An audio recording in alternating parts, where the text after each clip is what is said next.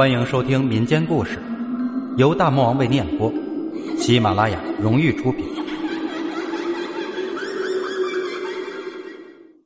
通灵节，南海上的霓虹湾，在几百年来都是渔民不敢靠近的地方。传说只要渔船靠近这里，就会掀起惊涛骇浪，将渔船拉入水中。听说这是水鬼在索命。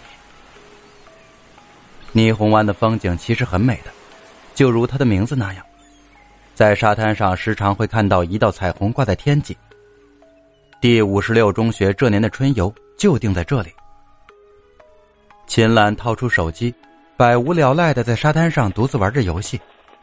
这个时候，其貌不扬的安生坐在旁边，他调侃道：“我家就在附近，听说这里每年都会死人。”秦岚瞟了一眼安生，一直听说他暗恋着自己，难道想趁着这个时候表白？真的很无聊。可是安生却不厌其烦的讲着笑话。我给你讲一个鬼故事：如果一个人在沙滩上走，可是他的身后却没有脚印，你说他是什么？讨厌！你不要吓唬我，赶快走开。秦岚平时最怕听这些鬼故事，他用脚踢了一下安生。因为这个人是倒着走的，哈哈哈哈！安生尴尬的笑了笑，然后悻悻的离开了这个沙滩。其实这个故事的标准答案不是这个，而是那个人是水鬼。秦岚不喜欢喧嚣，她是个极其内向的女孩子。他独自一个人爬上了山头，从山顶上的一角望向大海。他看着在沙滩上嬉戏的同学，又有些嫉妒，因为内向的他根本不可能与那些同学玩到一起去。他幻想着这里能出现一个白马王子。突然，他想到了一个杂志占卜栏目中出现的一个非常灵验的方法，就是向着大海那边的彤云许愿，愿望一定能达成。他合起了眼睛，面向大海那边的彤云，默默的念着他的愿望。他缓缓的睁开眼睛，却见安生嬉皮笑脸的站在面前。安生身材矮胖，虽然平时人缘不错，但是却不是女孩子心中渴望的那种类型。你在许愿吗？关你什么事儿？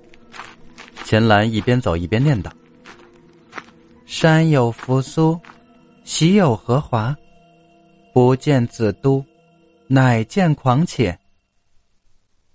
意思是说，一个女孩子本来跟某个帅哥有个约会，可是她等啊等，心上人没有见到，却见到了一个愚奴蠢笨的傻佬。当秦岚走到半山腰的时候，眼前出现了一个漫画中才有的绝色男生。那男生两弯眉，浑如刷漆。眼睛里射出冷冷的光，他看得愣神，忽然脚下一个打滑，整个人坠落下去。山腰的另外一侧就是靠着大海的悬崖，秦岚猝不及防，刚要倒下去的时候，男生上前一把拉住了秦岚。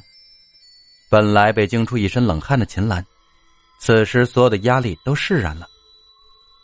你好，我叫方林，是三班新转校的学生，我。我叫秦岚。秦岚第二天时间完全是跟着方林在海边聊天。方林说他家就在旁边的小渔村，世代以捕鱼为生。捕鱼被方林描述的绘声绘色，秦岚听得津津有味。方林的生日是六月六日，秦岚也是，非常的巧合。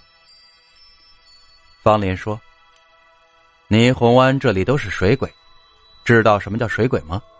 投水自杀或者意外而死的人，会徘徊在淹死的地方，变成水鬼。然后他们耐心的等待，处心积虑的引诱或者强迫人掉到大海之中淹死，来当自己的替死鬼。传说大海的下面就是地狱，那些水鬼为了摆脱地狱的折磨，总是偷偷的浮上来害人。昨天你在半山腰处差点摔到大海中。就是因为一个水鬼拉住了你的脚。秦岚想，一定是方林在吓唬自己，于是假装着害怕的样子，钻入方林的怀中。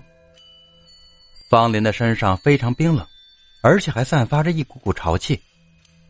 水鬼，秦岚当然不会相信。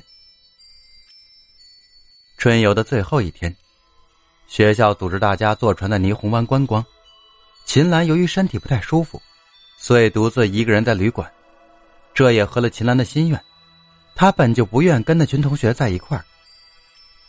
她静静的看着窗外，突然狂风大作，阴云密布，天空下起了大暴雨。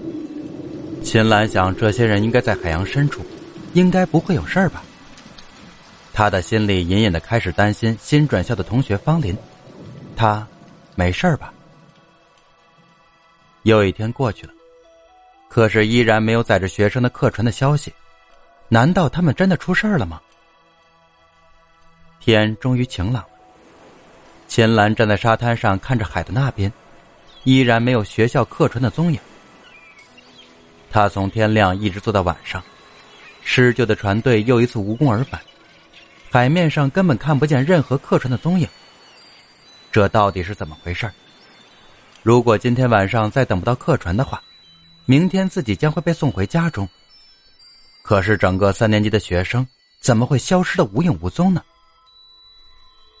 秦岚就站在沙滩上，一直看着海的那边。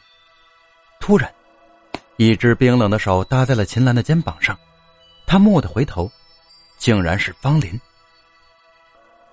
本集播讲完毕，下集更精彩。